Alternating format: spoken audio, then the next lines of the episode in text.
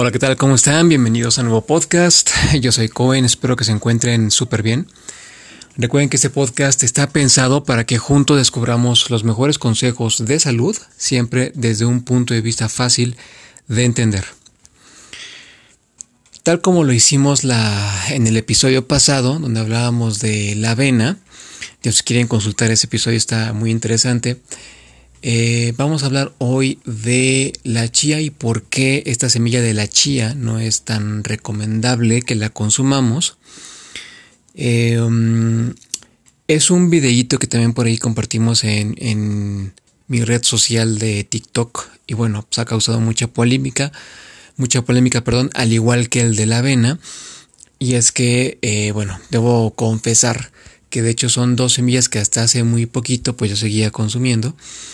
Eh, confiando en que pues sí tenían los beneficios que la mayoría sabemos que ofrecen. Y lo cierto es que sí ofrecen esos beneficios y también otros, otros eh, efectos son los que también eh, nos suceden o nos afectan cuando los consumimos. Quizá no al 100% de nosotros porque todos somos distintos, pero sí hay un efecto en, especial que sí tenemos que, conocer. Y de hecho me gustaría empezar con, eso.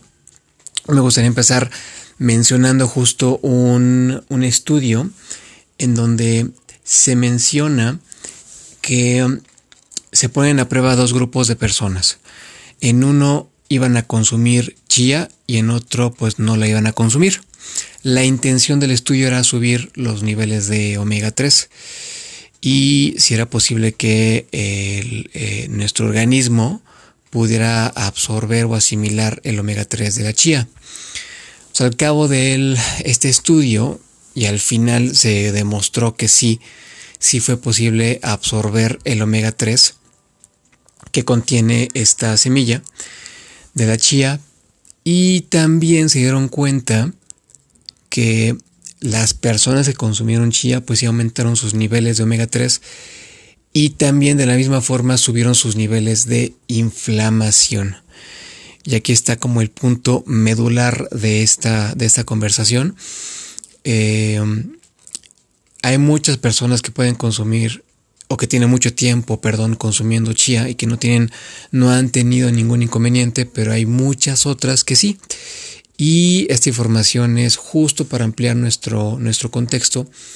Es sí para, para dimensionar, para saber si realmente la chía es, una, es un alimento que nos conviene a nosotros a nivel personal, pero también a los nuestros, es decir, algún familiar, quizá parejas, hijos, padres, abuelos, quien sea, que sean personas eh, que tengan una relación directa con nosotros, entender cómo funciona para ellos también, ¿no? Entonces, creo que será también algo que me gustaría, eh, algo que me gustaría mencionar, subrayar, cuando mencionamos lo de la avena que no era tan buena, porque también era una semilla que provocaba esto que, que no era tan conveniente, repito, si quieren revisar ese episodio, eh, los invito a escucharlo, es el episodio anterior a este.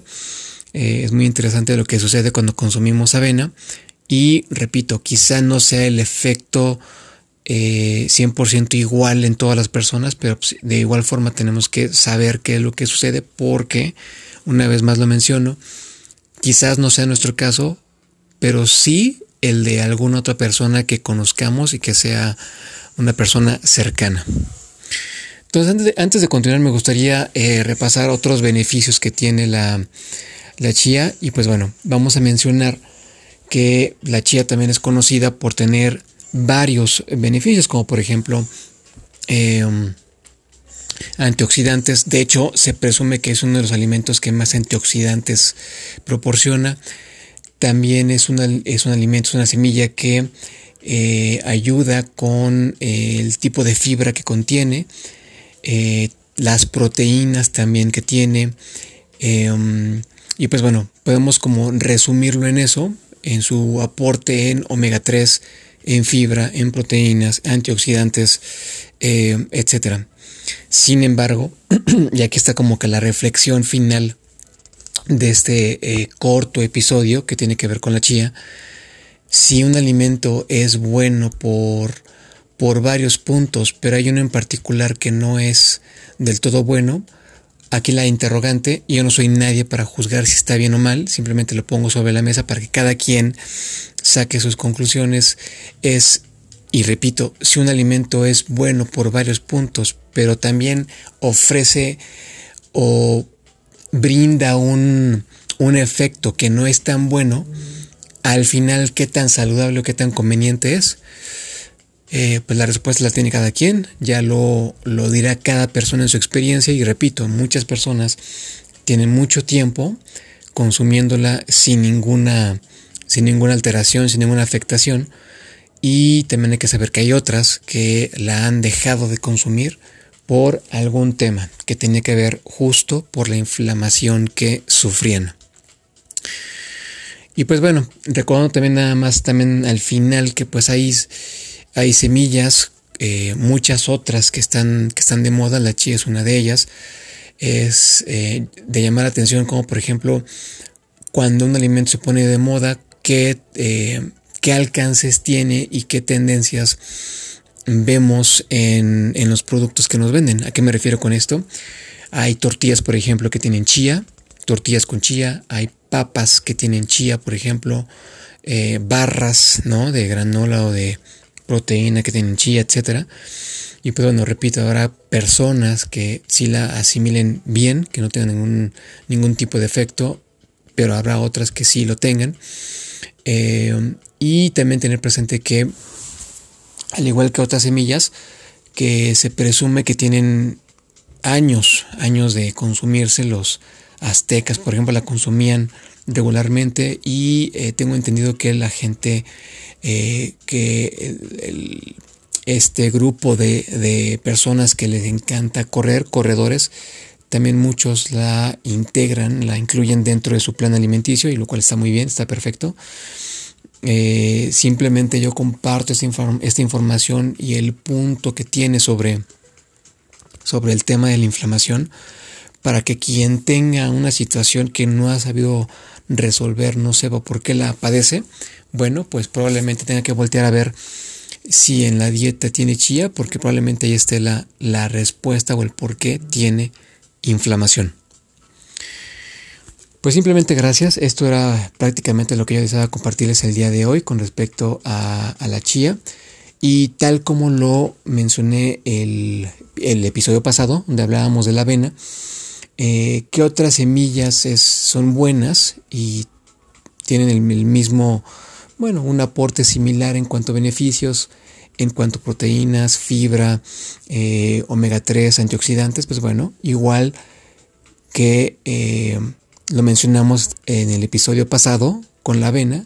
La linaza es ese alimento que no tiene, que no tiene lectinas. La chía sí tiene eh, lectinas, igual que la avena. La linaza no las, no las tiene. Que repito, las lectinas son proteínas que eh, provocan inflamación. Eh, repito, la linaza no tiene lectinas. La avena y la chía sí las tienen. Y eh, pues bueno, eh, consumamos en lugar de chía en caso de que tengamos algún problema de inflamación.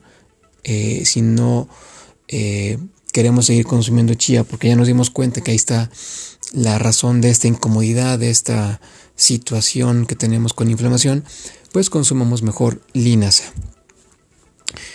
Pues nuevamente gracias por la atención. Eh, les recuerdo brevemente mis redes sociales para que sigamos con estos temas eh, de salud. En Instagram me pueden encontrar como arroba soy Isaac Cohen. En Facebook me pueden encontrar como Isaac Cohen con H intermedia, arroba. En TikTok, ahí también estamos subiendo constantemente información y contenido de valor. Me pueden encontrar como arroba fit-cohen. Y finalmente mi correo personal para cualquier comentario, sugerencia eh, es isaac.bestcalendar.gmail.com Simplemente gracias, nos escuchamos en el siguiente podcast. Yo soy Cohen, cuídense mucho.